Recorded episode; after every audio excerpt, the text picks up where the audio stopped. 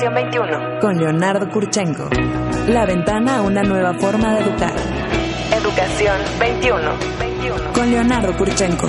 Porque la educación es cosa de todos. Educación 21 con Leonardo Kurchenko. Bienvenidos.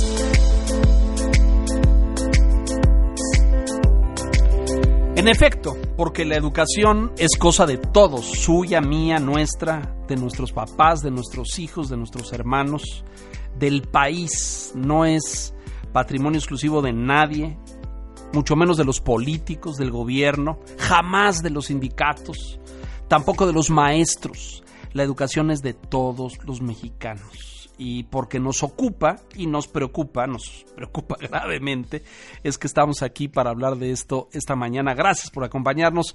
Soy Leonardo Kurchenko, esto es Educación 21, bienvenido una vez más este sábado en la mañana y, y, justamente nos preocupa porque llegan a nuestros oídos voces todos los días, esta semana, las últimas dos o tres semanas, con, con, luces rojas y amarillas, con grave preocupación de lo que se discute en la SEP y de lo que se habla en la SEP de qué hacer con todo.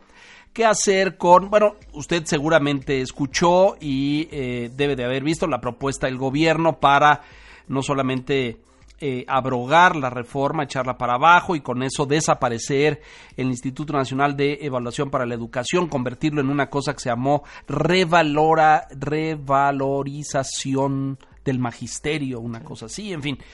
Eh, pero el servicio profesional docente, el tema de la evaluación, suprimir varios tipos de evaluación, etcétera. Y ahora incluso eh, surgen voces muy preocupantes respecto a los planes de estudio, al libro de texto, a muchas cosas. Eh, hemos tocado la puerta en la SEP para recibir información, eh, pues, institucional, formal, pública. No hemos tenido suerte tocamos la oficina del señor secretario de Esteban Moctezuma para que nos concediera una entrevista. No, no logramos cuadrar los horarios, esperemos que se pueda hacer en las en los días y en las semanas recientes para tener esta información clara, pero pues sí hay enorme preocupación en el, en el ambiente educativo, en el sistema educativo, en el mundo de las editoriales, en el mundo de los centros académicos, en los centros de estudio. ¿Qué va a pasar? ¿Para dónde va a ir esta cosa? ¿Qué van a hacer? ¿Van a echar para abajo los planes de estudio? ¿Van a hacer un nuevo modelo educativo? El secretario apareció el jueves pasado, antier apenas, en un encuentro con medios, una rueda de prensa, él acompañado de varios eh, eh, titulares de subsecretarías en, en educación pública, pues para dar respuesta a esto y pues déjeme decirle en muchos sentidos, pues aclaran unas cosas, pero otras quedan en unas zonas grises, dubitativas, confusas, no transparentes. Eh, el secretario dijo una serie de cosas respecto a eh, un nuevo modelo educativo, una nueva forma de evaluar, etcétera. No nos dicen cómo ni nos dicen de qué forma.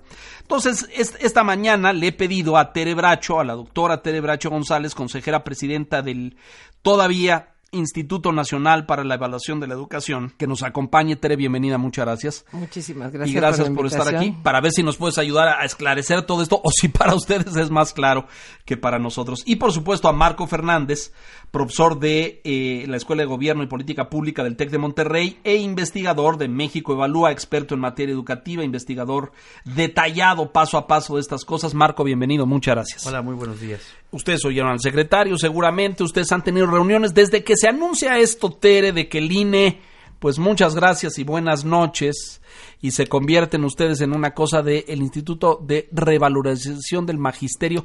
Han sostenido reuniones, alguien ha tenido la cortesía de explicarles, de escucharlos, de... ¿Hay, hay un diálogo? Eh, el diálogo ha continuado, uh -huh. había iniciado desde ¿Antes? el periodo de transición. Uh -huh. eh, es pues más escaso porque entiendo que sus obligaciones son también mayores, uh -huh. eh, pero sí hemos tenido algunos eh, algunas conversaciones. ¿Y la disposición es buena? La disposición creo que es buena, eh, la claridad pues esa todavía no es no, no, hay mucha certeza. O sea, coincides si no hay... con lo que acabo de decir, no hay, hay, no hay mucha transparencia en eso. No